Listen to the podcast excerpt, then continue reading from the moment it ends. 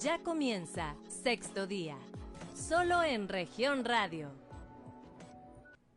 Muy buenos días, hoy es sábado 16 de octubre del 2021, esto es sexto día, un espacio de información y análisis aquí en Grupo Región, transmitiendo para todo el estado a través de sus cinco estaciones, la 91.3 FM en la región sureste, la 91.1 FM en las regiones centro, centro desierto, carbonífera y cinco manantiales, por la 103.5 FM en la región laguna de Coahuila y de Durango, por la 97.9 FM en la región norte de Coahuila y sur de Texas y más al norte por la 91.5 FM en Ciudad Acuña, Jiménez y del Río, Texas. Un saludo también a quienes nos siguen a través de las redes sociales por la página de Facebook Región Capital eh, Coahuila. Y hoy eh, queremos poner sobre su mesa de conversación un tema que es muy importante, los padres eh, responsables, quienes pasan por una, un tema de eh, lucha por una custodia de los hijos. Eh, si usted conoce a alguien, invítelo a escucharnos porque vamos a hablar de todas estas ideas preconcebidas que tenemos eh, ante una situación familiar en donde la familia de repente se puede llegar a romper y todos creemos que, por ejemplo, las mujeres son quienes deben quedarse a cargo de sus hijos. Hablamos también de ideas de solo los hombres violentan a las mujeres y no hay cabida para una variante de, de esta situación. Los niños siempre deben de quedarse eh, con la madre. La alineación parental no existe, no es cierto. Y eh, la equidad de género es una moda que hace que, por ejemplo, en los juzgados todo el mundo decida a favor de la mujer porque es mujer sin pensar en el bien mayor que es el eh, beneficio de los niños y de los menores de edad que están en esta familia. Este tema eh, es de esos que me gustaría que usted se llevara, lo conversara, lo hablara y nos escuchara y lo compartiera para que tenga un panorama, panorama amplio y qué mejor que eh, dos invitadas que tenemos el día de hoy que nos van a hablar de esta situación, cada una desde su punto de vista y su experiencia, ambas con trayectorias muy valiosas que nos van a hacer y, y eso eh, se lo prometo que se quede a escucharnos a lo largo de esta transmisión. Está con nosotros Yolotzin Bocanegra, ella es abogada defensora del Centro de Gestión, psicóloga. Sí. ¿Y por qué sabes tanto de leyes? Soy estudiante de Derecho ya en Estudiante de Derecho. Ah, muy bien. Casi es defensora y es eh, del Centro de Gestión y Justicia para Hombres. Este centro funciona desde noviembre de 2020. Sí. Estarían cumpliendo un año y ya hace poquito eh, nos anunciaron que abrían el centro ya a más lugares para que demás municipios y de otros estados pudieran recibir ayuda. Tiene años de experiencia en el ámbito eh, de juicios y cuestiones legales, hace acompañamiento y nos va a hablar de este tema en donde le puede sonar, porque sigue sonando raro, que una mujer defienda Sí. a los varones, a los hombres, pero sí ocurre y es necesario también. También está con nosotros Rosa Ofelia Cisbeles Alvarado. Ella pertenece a la Fiscalía de Justicia, directora de la Unidad de Control y Gestión de la Fiscalía del Estado, y nos va a acompañar con este tema que sí existe, está en las leyes y que es la alineación parental. Si usted no sabe qué es eso, quédese con nosotros, es muy valioso porque seguramente usted ha estado cerca de alguien que pasa por un divorcio y eh, ese ruidito que a veces metemos las parejas de eh, tu papá es el malo, tu mamá es la mala, es que tu papá hace esto, esto, el otro, es que tu mamá esto, otro, intervienen las familias, las abuelas y crean un tema ahí donde los niños pues prácticamente eh, son forzados a creer cierta parte de la historia y eh, tomar eh, como verdad lo que dice una sola de las partes y pues prácticamente están vulnerando la situación que este menor está viviendo aún más dentro de este proceso eh, de separación. A mí me gustaría empezar con esta gran afirmación que siempre se hace. Las mujeres deben quedarse a cargo de sus hijos. Los niños siempre deben estar con su mamá. Bueno, pues este, primero que nada, muchas gracias por el espacio. A nombre del fiscal general del Estado, el doctor Gerardo Márquez Guevara, pues agradecemos porque es bien importante lo que comentabas tú ahorita, el poder tener este contacto con la gente que está sufriendo alguna situación, ya desde la parte este, legal, ya inmersa en un juicio, o desde lo más importante, la parte preventiva creo que tenemos que incidir mucho en la prevención de todo tipo de delito y este del que nos estás hablando pues es un delito de violencia familiar. Em, esto que tú mencionabas ahorita, el hecho de pensar que los niños y las niñas deben quedarse con la mamá, pues es un estereotipo de género que finalmente nos marca este, eh, esta eh, inequidad entre, entre los géneros, porque entonces dejamos de lado al hombre. Eh, hablamos de algo como el instinto materno, ¿no? Que es un cuento que nos contaron, porque finalmente el instinto materno no es otra cosa que lo que nos enseñan desde niñas. Digo, aquí, este, ¿quién, ¿a quién no nos compraron una muñeca que hacía pipí, que hacía popó, que este, que le dabas de comer, que había que asear y demás. Entonces, pues finalmente desde niña aprendes a lo que es el rol, ¿no? De, de, de género en relación a ser mamá y es este supuesto instinto que, tenemos, que en realidad no es así, o sea, es una educación que nos dieron desde pequeñas, que si tú ves a un niño jugando con una muñeca, pues es así como que, oh, no, no puede ser, ¿sí? Y entonces se la quitas y lo regañas, pero de adulto si quieres que sea un padre responsable, cuando no lo enseñas desde niño, jugando los niños aprenden, entonces creo que sería uno de los primeros pasos que tendríamos que dar. Otro es que, pues, este, ser madre es una vocación, y no todas tenemos una vocación de madres. Entonces esa es otra parte importante en la que la igualdad ahí sí torna un, una discriminación hacia los hombres porque finalmente no se les permite ejercer una paternidad responsable. Quien lo ejerce a veces recibe críticas de la sociedad, ¿no? El hecho de mandilón, de, este, de, ir en contra de una eh, masculinidad hegemónica que el cuidado les toca a las mujeres, ¿no? Entonces, en ese sentido creo que tenemos que empezar como a trabajar mucho y, y en los juzgados, pues a, para eso es la parte que nos corresponde a nosotros como psicólogas forenses, este, e, el empezar a hacerles visible, ¿no? Esta perspectiva. La perspectiva de género no es un, un medio exclusivo para las mujeres, lo hemos malinterpretado. Es una herramienta que también debe de dar igualdad. Entonces, si si juzgamos y si trabajamos la investigación con perspectiva de género, entonces nos va a dar un panorama amplio, no a favor de las mujeres, sino a favor de hombres y mujeres y, crear una igualdad. Y es ahí donde tenemos mucho que trabajar. Las mujeres deben quedarse siempre a cargo de los hijos, los niños deben estar siempre con sus mamás. Pues bueno, yo creo que eh, todo parte, ya cuando existe un procedimiento legal, de una investigación adecuada. Y la investigación adecuada, pues, eh, bueno, incluye pruebas psicológicas estandarizadas con validez y confiabilidad que generalmente, pues, no se aplican. Ahí realmente se, habría que darle prioridad a los menores. No se trata de ser hombre o de ser mujer, se trata, se trata de tener las aptitudes y las capacidades para hacerte cargo de los menores. Darle a, a, a los desiguales igual también crea desigualdad en este caso, ¿no? O sea, a ver, si siempre a todas las mamás les toca esto, siempre a los papás les toca esto, eh, eh, crea y abre esas brechas de desigualdad. Y es que ahí, bueno, por ejemplo, eh, lo que comentábamos hace rato, el hecho de que la mayoría de los órganos auxiliares de justicia favorezcan a las mujeres en cuestión de guardia y custodia, no sabemos, o bueno, cómo se podría diferenciar si realmente los jueces están, favor están dando las guardias y custodias a las mujeres por el hecho de ser mujeres, por aplicar la perspectiva de género o también con un fondo machista. Porque como las mujeres se supone que son las encargadas de la educación de los menores, pues lo tiene que hacer ella, ¿no? Bueno, desde ahí se está manejando con, con, de acuerdo a protocolo, como, como te comentaba, este, no podemos pensar que la perspectiva de género es el favorecer a las mujeres, sino es dar una igualdad, que esa es la cuestión. Fíjate que luego confundimos esta parte de la equidad y la igualdad. De hecho, a veces los utilizamos como sinónimos, pero no lo son. La igualdad es un derecho humano que finalmente lo merece y lo, y lo marca la Constitución hombres y mujeres. Entonces, desde ese punto de vista, pues la Procuración de Justicia y los juzgadores tienen que ver esa parte, ¿no? De la igualdad. Y algo, bien lo decías tú ahorita, pues eh, este, la parte de dar lo mismo, pues no significa igualdad, más bien aquí se trata de revisar cuáles son las, las formas y eso, para eso existen los auxiliares, que en, esto, en nuestro caso como el área de psicología, pues nos toca ser auxiliares de los ministerios públicos, de los jueces, para poderles dar un panorama más amplio.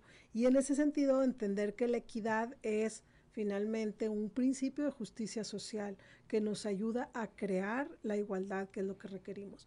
Me ha tocado participar en juzgados este, eh, especializados, ahora los juzgados mixtos, y, y ver que, mm, por ejemplo, en el caso mío como psicóloga forense oficial, pues no voy a favor de la víctima, porque generalmente la víctima y que quien denuncia es una mujer, pero en ese sentido no vamos a favor de ella, o sea, vamos a favor de la verdad y ese es uno de los principios que nos hace o que nos rige a la parte de la psicología forense. Entonces, eh, tenemos que explicar los fenómenos que pasan dentro de un contexto familiar y muchas las veces nos ha tocado que dentro de lo que nosotros hacemos desde la ciencia, pues nos toca favorecer al, al, hombre, pero eso es parte de nuestra función, ¿no? Y eso es la perspectiva de género. Como muchas veces se ha mal utilizado el término y, este, y se ha pensado que la perspectiva de género solo favorece a las mujeres, y no es así, también a los hombres. Se crea como una especie de... Eh, moda, justificación, como para actuar rápido y que un juez decida, ah, es que está de moda la perspectiva de género, entonces, pum, lo doy. y me salto todos estos pasos eh, en donde habría que verificar si realmente es lo mejor. Yo imagino una mujer denunciando, eh, sin que sea generalizado, pero denuncio primero y llevo las de ganar. Bueno, es que, mira, la parte del Ministerio Público, que es quien recibe este tipo de denuncias, pues tiene un principio de buena fe. Entonces, eh, sí, a lo mejor la medida nos da este, el, el, dicho de la mujer para finalmente poder acreditar una medida de protección. Pero la investigación pues tiene que ser algo que se debe dar de forma urgente, pues precisamente para no ser violatorios de derechos humanos. Y entonces sí nos ha tocado, por ejemplo, que se revoque una medida porque ya con la investigación te das cuenta de que pues no es así, a lo mejor quien estaba sufriendo la violencia era al revés, ¿no? En este caso puede ser el hombre, que sí es el, un número menor, pero también volvemos a lo mismo, es bien importante la psicoeducación porque a veces estamos confundiendo y estamos mal utilizando el término de la perspectiva de género y del derecho de los de los derechos de las mujeres, la defensa de los derechos de las mujeres, este falseando a veces declaraciones, utilizando situaciones de este tipo que tú manejas, que es violencia psicológica, en contra de uno de los progenitores. ¿Cómo llegan con ustedes? ¿Qué tipo de situaciones les refieren este, que tienen que ver con que no hay eh, verdad en los dichos de quien está denunciando? Eh, pues bueno, el caso que te comentaba hace rato, eh, de la semana pasada, eh, denuncian a uno de nuestros usuarios por violencia familiar y él pues tenía ya seis meses fuera de la ciudad. Y no este, hay un video de la, de los em, hechos, pero pues no corresponde a la, a la descripción de verdad. Ha habido otros casos en los que hay videos en toda la casa y aún así se favorece a la mujer. O sea, sí existe un protocolo para juzgar con perspectiva de género, en papel y en concepto está bien, sin embargo, al momento de la aplicación es donde ya no, ya no cuadra, ¿no? Y ahí pues, perdón, yo creo que sí eh, depende mucho de la vocación y del interés de cada persona que trabaja en los órganos auxiliares para documentarse y realmente hacer una, una investigación objetiva y sustentada científicamente. Ahora, eh, bueno, existen juzgados especializados de violencia contra la mujer. Entonces ahí pues no hay igualdad, ¿verdad? O sea, vaya, o quitas el de la mujer o abres uno para hombres. Pero al hacer uno especializado para las mujeres, pues incluso es eh, anticonstitucional. Ahora, se o sea, sí aplican la buena fe, eh, dan sentencias a veces hasta en tres días, pero pues en tres días no logran hacer una investigación adecuada para realmente garantizar el interés superior del menor, que es lo que importa. Bueno, yo ahí este, difiero un poco porque en realidad eh, el hablar de igualdad, estamos, volvemos a lo mismo, hablamos de un derecho humano. Pero el crear centros de atención a las mujeres, pues ahora sí que estadísticamente lo tenemos. O sea, si nos vamos a las estadísticas, quien sufre más violencia familiar, quien más eh, con más frecuencia se encuentra en una situación de víctima son las mujeres. Entonces, eh, pero no estoy negando que existan hombres. O sea, estamos hablando como de un 60, 70% de mujeres víctimas de violencia y entonces estamos hablando de un 30% de hombres que sufren violencia. Entonces, en ese sentido, no podemos decir, eh, no se desprotege a los dos, la ley lo marca, se llaman acciones positivas. Y entonces las acciones positivas son una acción de equidad precisamente. Se da a la parte más desprotegida, a la parte que finalmente... Eh, eh, por estadística, no porque lo, lo invente yo, sino por, por, estadística, sufre más este flagelo social, que es la violencia, y este delito, que es la violencia familiar. Entonces, eh, eh, pero no dejamos desprotegido. Por ejemplo, en, en, el área de Procuración de Justicia existe un área especializada también para recibir las denuncias contra los hombres. Entonces, ¿qué hacemos? Bueno, pues que hay un centro de empoderamiento porque la cantidad es mucho mayor de Como atención. que había una deuda ahí histórica hacia el tema, ¿no? Y que uh -huh. en alguna manera se trata de equilibrarlo sí. en este momento sin que se sobrepa se pase por encima de, de el otro derecho claro. de, de, los hombres a, a, defender, a, denunciar. a, denunciar. Ahora, ahí también tenemos mucho que trabajar, porque, por ejemplo, muchos de los hombres no, no quieren denunciar porque son ahora sí que eh, heridos en la parte de su masculinidad. O sea, ¿cómo voy a denunciar yo una violencia este, eh, eh, realizada hacia mi persona contra una mujer cuando yo tengo uh -huh. esta parte de, de valor, de, de fuerza? Y, y, que pues en realidad no es así, o sea, la violencia empieza con la violencia psicológica. A lo mejor no hay golpes, pero hay este mucho manejo de eh, eh, chantaje, por ejemplo. Lo emocional, este, incluso lo, lo económico, uh -huh. ¿no? Hoy vemos Ahí. que hoy en día la estadística nos ha subido en infidelidades también por parte de mujeres. Uh -huh. Entonces, en ese sentido, bueno, pues la infidelidad, si nos vamos a la ley, es una forma de violencia psicológica, uh -huh. pero lo normalizamos tanto que es así como ahora parte del falso empoderamiento que consideramos en las mujeres. O sea, ahora ellas también tienen derechos, no tienen derecho a violentar.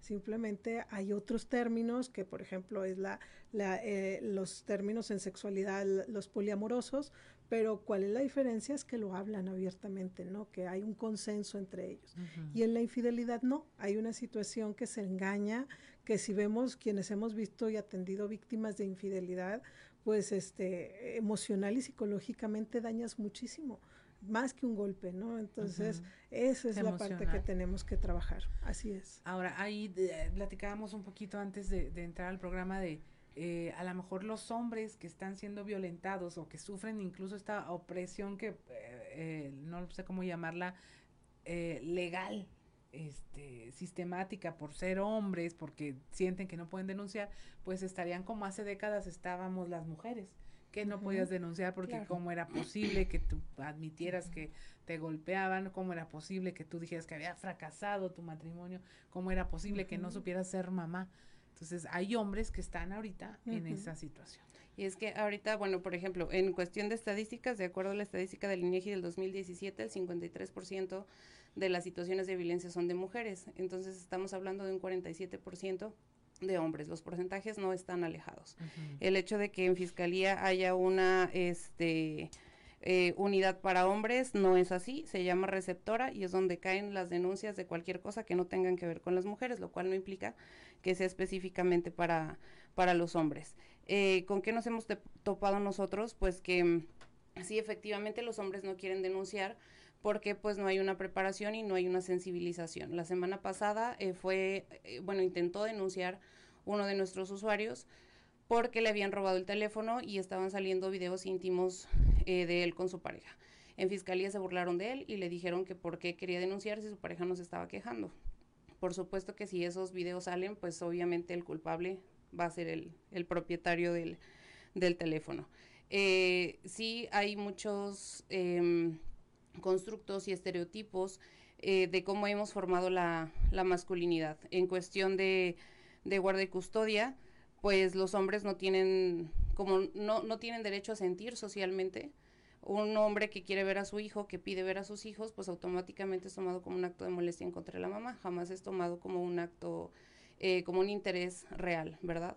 Se dictan medidas de, de protección, medidas eh, de restricción en contra de las mujeres víctimas de violencia, pero no hay algo que regule la convivencia con los hijos. Eh, algo, vaya, el hecho de que sea un, una mala pareja no implica que sea un mal padre, y menos cuando ni siquiera han investigado si los, si los hechos son reales o no. Entonces, eh, luego eso pasa a un proceso familiar y entonces determinan que las convivencias tienen que ser supervisadas porque no hay un apego, pero pues es el apego que el mismo sistema se encargó de romper. Así es. Yo me quedaría con esa parte y al volver del corte lo seguimos eh, platicando. Esa de, no por ser una mala pareja, ha sido un mal padre. Y, y otra que se me hace importantísima, quieres ver a tus hijos nada más por molestar. Regresamos, estamos en sexto día. En un momento regresamos con más información. Estás escuchando Sexto Día, solo en región radio. Estás escuchando Sexto Día, solo en región radio. Regresamos a su programa Sexto Día, estamos hablando de estas eh, justificaciones que de repente escuchamos ante el rompimiento de una pareja, de una familia con hijos, en donde eh, de repente los deseos de los padres varones por eh, convivir con sus hijos son catalogados eh, como, no, lo que quieres es molestar a la mamá. Y esta parte también que se le está arrebatando a la infancia de decir, no, no, no, este, si tu papá te quiere ver es porque quiere molestar a tu mamá y aparte eh, asumir que porque se fue mal la pareja, se puede ser mal padre. Claro, porque dicen, si, o sea, si se divorcian de las mamás, pues se divorcian de los hijos, cosa que no, no tiene por qué ser así, ¿no? Eh, la mayoría de las eh, intervenciones o irrupciones para que se dé la convivencia con los padres, pues la que predomina es que ya tienen una nueva pareja. Entonces, ¿qué sucede? Pues que hay una, eh, a lo mejor, no sé si llamarle violencia simbólica en una relación de obligación, de que el hombre está obligado a cubrir las expectativas de la mujer. Entonces, como no era lo que yo esperaba y no era lo que yo quería, eso me lleva, vaya, si ya no lo puedo hacer directamente, porque ya no estás en la casa, pues va a haber una manipulación y un control a través de los hijos. Ahora, es que la aplicación de la ley para que funcione tiene que ser al 100, todos los protocolos que dicen, todas las investigaciones que tienen que hacer, todos eh, el hablar con los niños, eh, el finalmente probar los dichos de cada parte, ¿no? Esa debe ser una tarea titánica y por el volumen de es que hay incluso o sea, perdón perdón. O sea hay incluso este obviamente en, en situaciones eh, familiares pues cada quien tiene su verdad cada quien tiene su forma de percibir las cosas. Por eso es importante o sea ambos pueden estar diciendo la verdad pero por eso tiene que haber pruebas eh, psicológicas para procurar el bienestar del niño. O sea aunque ellos no no hayan eh, conectado o no sigan conectando ya como pareja, no los imposibilita para ejercer su paternidad o su maternidad. Sí, pero existe algo bien importante que es el bien superior de la niñez. Entonces, dentro de eso, no necesitas recibir violencia directa para ser testigo de violencia y ser, tener una afectación. Entonces, eso es lo que se trata de, eh, tutelar y de, de, proteger de forma inmediata, pues que quien ejerce violencia y mira, para cuando llegó ya la violencia física ya hubo otro tipo de violencias. Entonces, y los niños son testigos y los niños finalmente son muy receptivos a todo, no solo el discurso, sino al contexto, a la interacción. Entonces, eh, los niños se ven afectados y lo vemos en las escuelas. ¿Cuántos niños no tienen problemas de aprendizaje? No porque tengan un déficit, sino porque están viviendo violencia, porque están siendo testigos. A lo mejor efectivamente a ellos no se les violenta, pero ser testigos también es una forma. O sea, hay dos tipos de violencia, con acción y por omisión, entonces también se les está a ellos dañando y eso es lo que se trata con las medidas de protección, de proteger no solamente a la víctima directa, sino a las víctimas indirectas. Es más, muchas las veces hasta otros familiares son afectados. Entonces, sí se, se, se a lo mejor aquí en este caso se está lesionando un derecho a la convivencia con el padre, pero es por algo superior, por su bienestar psicológico y emocional y por qué no hasta físico, ¿no? Entonces, en ese sentido sí se requiere el que podamos, sí lo decías tú, es una labor titánica, obviamente sí, porque aparte yo puedo decirte que los ministerios públicos están especializados, entonces tenemos un área de especialización y profesionalización en las que para que ellos lleguen a su cargo deben de tener una, una área eh, de, de, capacitación en el tema. Pero esto no nos da eh, eh, ahora sí que el 100% de su aplicación porque no es fácil entender la perspectiva de género, va mucho más allá y, y tenemos que ver mucho las interacciones, o sea, no son eh, formas aisladas. Lo que ahorita comentaba yo, sí, sí tiene mucha razón, pero si lo vemos en un macro contexto, bueno, pues entonces vamos a lo mejor a entender esas situaciones.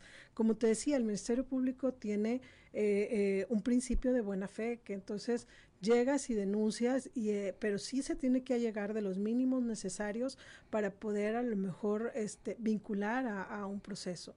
Pero de ahí hay que hacer toda una investigación, efectivamente. Los protocolos nos marcan que eh, hay que grabar, por ejemplo, este, los, lo, una para evitar la revictimización y seguir este, fomentando luego el que le pregunta a una persona y luego otra y otra, y esto genera molestia, y no solo molestia, sino la persona, que en este caso pudiera ser un niño, una niña o un adolescente, una mujer, eh, genera esta manifestación de malestar emocional, psicológico y físico. Entonces, en ese sentido, nosotros lo estamos trabajando. Hoy en día se, se pide que toda declaración o en, su forma este, los peritajes forenses se graben, pero no solamente nos corresponde a la parte institucional, sino toda la parte privada que a veces interviene, que a veces nos viene de una escuela, que a veces de un colegio, que ya lo vio la psicóloga particular, pues son situaciones que si nos damos cuenta de una situación de violencia, ellos también están obligados a llevar a cabo un protocolo. Hay unos casos que parecen de telenovela, pero eh, gente que en la edad adulta se da cuenta de que su papá no estaba muerto, que sí tiene papá. Y la mamá se lo ocultó toda la vida, eh, no permitiendo una convivencia. A veces podrá ser justificada o no, pero nunca una ley, un juez dictaminó tal acción.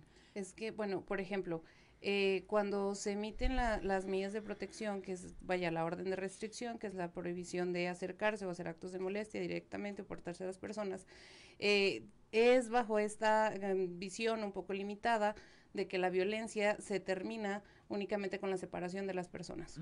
No hay un seguimiento por parte de psicología ni para la víctima ni para los eh, menores. O sea, no he visto eh, ese, ese seguimiento. Generalmente van a dos eh, sesiones a atención a víctimas y ya no hay un, programa como de, de rastreo.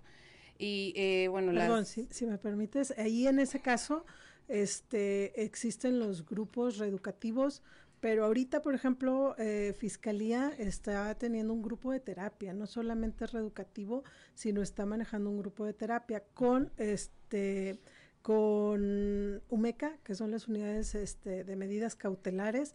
Nosotros tenemos, eh, empezamos en marzo un grupo de 19 hombres de los cuales concluyeron nueve su terapia. Fueron una terapia enfocada en lo cognitivo-conductual y este y, los nueve terminaron sus doce sesiones. ¿Por qué el resto no? Pues porque todavía estamos teniendo problemas para que les den permiso de asistir, este, para, para tomar su seguimiento en relación a, a que pues tienen que, como tienen ya una medida o tienen ya una... Eh, estamos hablando de reeducación en el tema de violencia, de que hubo violencia o agresiones dentro del Sí, y que, y que ya tienen una sentencia, la mayoría de ellos traen brazalete en los que acuden con nosotros, entonces este, tenemos una coordinación inmediata con UMECA y si no asisten a una sesión, nosotros informamos de forma este, inmediata. Los, los grupos son los viernes de seis y media a ocho y media y bueno, pues ahorita como este grupo acaba de empezar, fue de marzo a, a septiembre, su este trabajo. Entonces, ahorita lo que vamos a hacer es seguimiento a tres meses, a seis meses y a un año para estadísticamente y en cuestiones este, de investigación ver si se vuelve a presentar algún tipo de conducta violenta en ellos, con su pareja o con, otra pareja nueva, porque finalmente debemos entender que la violencia es algo que se aprende. O sea, no se acaba con el divorcio. No se termina con la separación. Y si tiene que haber un seguimiento porque a fin de cuentas ese hombre o esa mujer violenta van a encontrar otra pareja con la que pueden ejercer violencia. o sea, la separación no es el, el ah, ya fin último. De hecho, el feminicidio, que es la violencia letal contra las mujeres, generalmente lo, lo este, perpetúan eh, sus exparejas, precisamente por este estereotipo de género. O sea, ya no eres mi pareja, pero sí sigues siendo como de mi propiedad, ¿no? O sea, eres la mamá de mis hijos y entonces yo puedo tener hasta otra pareja y a tener todo un contexto diferente, pero tú no, ¿sí? Porque eres, fuiste mi mujer. Es que definitivamente en este tema estamos hablando de, un estado con infinidad, no sé qué, el porcentaje de, de mujeres cabeza de familia, solas, pero nos preguntamos el por qué. Casi nunca. No todo es violencia, no todo tiene que ver con que ay, los hombres son violentos y por eso ellas mejor se alejan. Tiene que ver con educación, tiene que ver con concientizar, con educación sexual incluso, con, con el tema de que cuando se empezó a, cuidar mucho por política pública el tema de las madres adolescentes embarazadas, este, pues resultó que la madre soltera embarazada se convirtió en mamá luchona y ya fue un fenómeno donde soy mamá soltera de cuatro o cinco la política pública abandonó la parte eh, sustancial que era te educo por el asistencialismo y ahora, pues sí, madres o jóvenes solteras con tres o cuatro hijos, pero luchonas. Claro. Y, eh, bueno, ¿Y los hablando de, de mm, eh, homicidios contra hombres, hace 15 días más o menos en Tijuana asesinaron a un abogado. El juez em, Ah, ¿cómo se llama? Le cambia el nombre al delito y las únicas libres son las mujeres cuando hay, hay tres eh, probables responsables. Entonces, eh, sí se ve claramente como que la, la, mala aplicación de la perspectiva de género. Nosotros siempre hemos dicho que, bueno, no somos antifeministas, no estamos en contra de las mujeres, obviamente eh, las estadísticas de feminicidio son innegables, pero pues tampoco queremos acostumbrarnos a las muertes de los hombres. Y eh, si se realiza una investigación adecuada, pues la, la cosa es muy, muy simple, aunque laboriosa, ¿verdad? O sea, ¿hay evidencia o no hay evidencia? Y está faltando esa objetividad en la impartición de justicia ese trabajo finalmente que tendría que estarse haciendo, tendría que haber los recursos, tendría que haber todo de acuerdo a la carga que tienen, porque pues yo entiendo el número de casos y que se puedan atender una veintena de hombres, pues habla de que se necesita más para a, llegarlos, proveerles incluso de los eh, medios necesarios para poder cumplir con esas horas de terapia.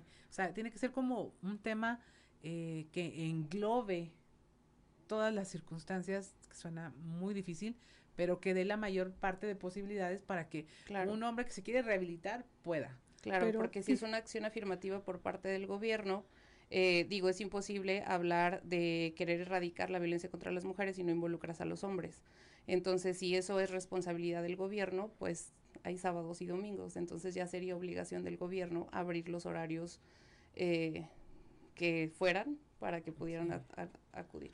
Sí, tal es que también hay que pensar que la atención y la parte de este, la erradicación, como en muchos otros temas sociales, también necesitamos la participación de la sociedad, o sea, eh, es y de la y, de las instituciones particulares para poder ir generando como estas cosas que ustedes dicen, o sea, nosotros nos hemos encontrado a lo mejor con una mala práctica dentro de fiscalía donde este no se aplica a lo mejor una perspectiva de género o más allá donde se hace un, un comentario discriminatorio, donde no se da un servicio oportuno, pues eh, tenemos abiertas las puertas para finalmente corregir precisamente estas situaciones, porque no es la institución, sino es una persona y ahí es donde tenemos que ir generando esa conciencia, ¿no? Porque, como te decía, no es fácil entender esta parte de la perspectiva de género y yo te puedo decir, eh, el área que yo manejo, que es eh, de psicología forense,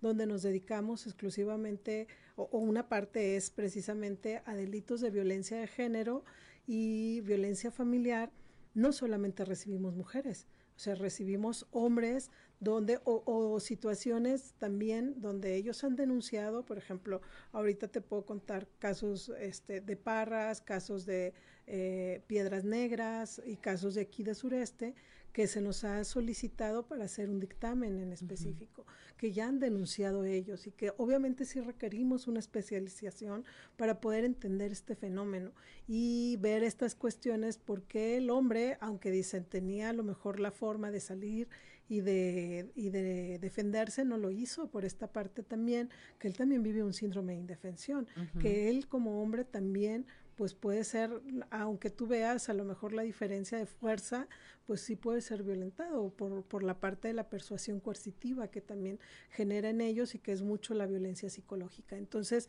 en ese sentido creo que pues vamos avanzando, pero sí necesitamos de la sociedad que, eh, que quien se dé cuenta de este tipo de cosas pues nos lo haga saber para nosotros poder ir generando ese cambio no solamente en la parte de la institución, que lo estamos manejando, que ahorita estamos en, un proceso de certificación también, sino que luego también hay que cambiar, pues, este, ahora sí, constructos y paradigmas de las personas que finalmente atienden estos casos. Así es.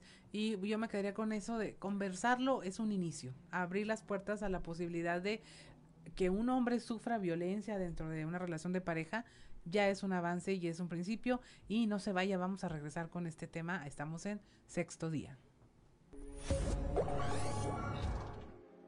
En un momento regresamos con más información. Estás escuchando Sexto Día, solo en región radio. Estás escuchando Sexto Día, solo en región radio. Continuamos ya en el último bloque de este su programa Sexto Día. Estamos hablando de cuando los padres quieren ser papás y no los dejan, de las paternidades responsables, de si el sistema ayuda más a los hombres y a las mujeres. Estamos hablando con Yolotzin Bocanegra del Centro de Gestión y Justicia para Hombres y estamos hablando también con Rosa Ofelia Cisbeles Alvarado de la Fiscalía de Justicia, directora de la Unidad de Control y Gestión de la Fiscalía del Estado. A mí me gustaría que eh, cerráramos este último bloque hablando de esto tan tema tan difícil que es la alineación parental. ¿Cómo la descubren? Sí se puede descubrir qué tanto les lleva, qué tanto ha afectado en las decisiones de los jueces. Este, ¿cómo hacerle para no caer en eso? Porque es muy sencillo caer. ¿Quién Adelante. Bueno, mira, em, hay algunas jurisprudencias que nos hablan acerca de la alienación parental, pero eh, clínicamente no está eh, manejado porque finalmente no está dentro del área clínica, o sea, em, esa es la parte en la que ahorita, por ejemplo, se está desvirtuando esta parte de la alienación parental. Pero sin embargo, es nada más una etiqueta que le estamos poniendo, porque finalmente sigue siendo una forma de violencia. La violencia psicológica, la violencia emocional que estamos utilizando, sí efectivamente muchas de las veces dentro de un sistema que es una familia, a la hora de haber como esta separación, pues la gente quiere aliados ¿sí? Y, aliados no de forma positiva, sino luego son coaliciones que hacemos con los hijos. Lamentablemente no saben cómo se afecta a los hijos. Ya no me refiero a lo mejor, por ejemplo, en una cuestión de eh, falsear un abuso sexual que ha pasado, sino este, simplemente el, el empezar a hablar de la figura paterna de forma negativa, pues el daño no se está haciendo al padre, sí por una parte, pero el daño mayor se le está haciendo al mismo hijo. Ahora, el subirlo a un sistema que no le corresponde, que es el del problema eh, conyugal y no el del problema parental, ahí nos afecta mucho este, a los niños, niñas y adolescentes. ¿Qué sucede? Que le estás dando una información que no es de su edad, entonces estás también corrompiendo su desarrollo este, y, em, la otra situación es que le estás dando poder. O sea, esa información los niños son bien listos, niñas, y entonces al rato lo va a utilizar ¿Qué sucede cuando una mamá, por ejemplo, empieza a darle información a su hija? Generalmente es la hija mayor y le empieza a decir, es que tu papá nos quiere dejar. O sea, nos quiere dejar, ya te incluyó. No, no, o sea, no te quiere dejar a ti. Como papá no, no aplica, es como pareja. Pero lo, lo llevan a otro plano. Entonces, obviamente la hija empieza a agarrar esa información y a veces quien se enfrenta al papá es la hija. Quien empieza a vivir situaciones o a descubrir la infidelidad o a enfrentarse a la infidelidad es la hija. Y en alguna forma, este, lo hace en ese momento, pero al rato va a buscar una ganancia secundaria y entonces va a empezar con problemas este porque le estás dando información que no le corresponde a ella. Entonces, ahí es donde debemos de tener mucho cuidado porque al rato estamos empezando a tener problemas con nuestras niñas, niños y adolescentes, este situaciones como lo decíamos hace rato, de sexualidad, de su libre desarrollo, finalmente se ve afectado por esta información que no debe de ser manejada. O sea, tu hija no es tu confidente, tu hija no es quien debe saber toda la situación que estás viviendo como pareja. Para eso estamos nosotros. Qué importante ese mensaje, qué importante para las mamás que luego caemos en ese error, ¿no? De contarles para que sepan. No, o sea, realmente, por ejemplo, si empiezan una terapia de divorcio, nos enfocamos únicamente en lo que es la cuestión de acuerdos parentales, ¿sí? Cómo van a cuidar y cómo van a hacer este relevo de crianza y cómo no, porque luego sucede cuando en las convivencias llegan con el papá y el papá le pregunta qué hace la mamá, llegan con la mamá y la mamá los cuestiona y los niños están hartos de esa situación y les afecta. Lo que comentabas, a ver, un niñito de cuatro años diciéndome es que mi papá nos abandonó a los dos. Ajá. o sea, un niño de seis años diciéndome que cuando tenía dos años su papá los corrió de la casa. Le pregunto, ¿cómo recuerdas eso? Dice, porque mi mamá me contó y me dijo que cuando estuviera más grande me iba a contar más cosas para que yo entendiera. Entonces, vaya, sí, obviamente eh, la violencia no tiene que ser eh, aceptada en ninguno de sus tipos y ninguna de sus modalidades y por consecuencia pues también es responsabilidad de la mamá evitar este tipo de, de situaciones con los, con los hijos. Lo que nosotros hemos visto aquí en el centro en cuestión de alienación parental, pues que hay una negación irracional a ver al padre o madre no custodio, hay un lenguaje adultizado. Eh, los papás eh, les prohíben hablar del otro papá a veces. Obviamente eso también hace pues que los niños empiecen a guardar emociones y pues eso eh, tarde o temprano va, va a salir de alguna forma y hay recuerdos implantados, que era como lo que mencionamos ahorita, ¿verdad? Obviamente, de acuerdo a la, a la curva de olvido, pues eh, este niño de seis años es imposible que se acuerde qué pasó cuando tenía dos años y ese es un recuerdo que la mamá le está implantando. Ah, casos tan graves así como eh, eh, fingir un, que hubo un abuso sexual, ¿se puede llegar a recrear esa situación con un papá que esté pues es que está dañando emocionalmente al hijo al, al hacer, al crear toda esta historia. Claro, pero ¿sabes qué sucede? Que mm, ahí lamentablemente este, eh, el área psicológica forense a veces no tiene una especialización clínica y entonces sí necesitamos mucho una especialización clínica porque no podemos basarnos únicamente en el discurso.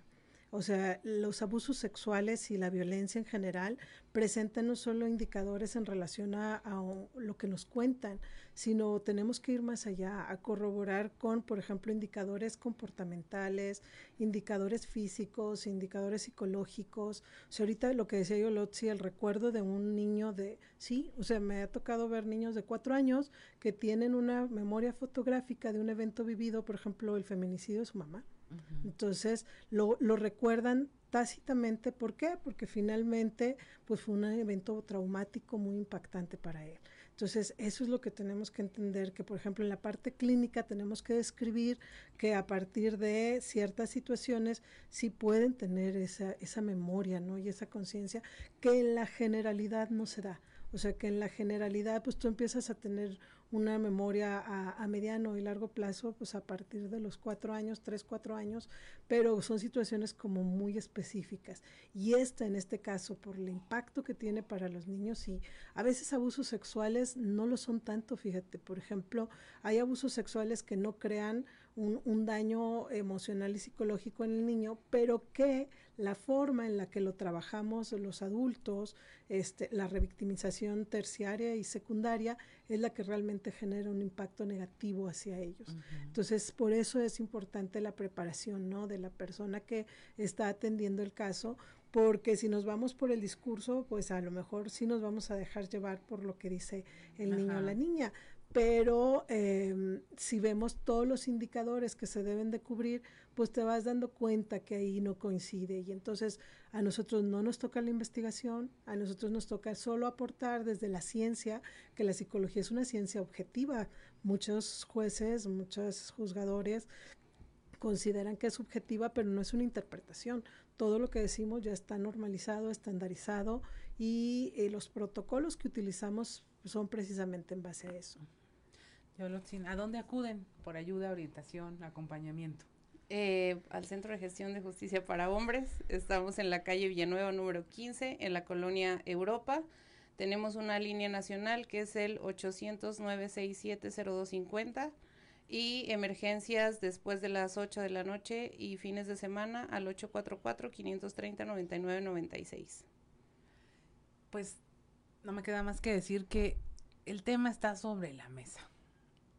Si, si no lo puede hablar, si no lo puede discutir, eh, al menos escúchelo, escúchelo de quien venga, eh, escuche con toda la mentalidad más abierta posible y infórmese, o sea, de, haga un esfuerzo por aprender, reaprender las cosas, diría yo, porque vale la pena. Eh, los temas cuando no se entienden, vamos a meternos, vamos a preguntar, vamos a conversarlos y vamos a compartirlos porque es lo mejor que se puede hacer. Y si ya no puedo hacer nada de eso, de perdido, escuche, escúchenos aquí en Sexto Día. Siempre le vamos a traer temas que, no, que nos gusta que usted se lleve, que los pueda conversar en su casa y compartir. Puede tener hijos pequeños, hijas adolescentes, pero sentar un precedente sobre lo que podría ser mejor, sobre lo que no hacer, yo creo que sería de gran utilidad en estos temas. Mi nombre es Claudia Linda Morán, estamos en sexto día y les agradecemos que nos haya acompañado. Te esperamos el próximo sábado a las 10 de la mañana. Hasta el próximo sexto día, solo en región radio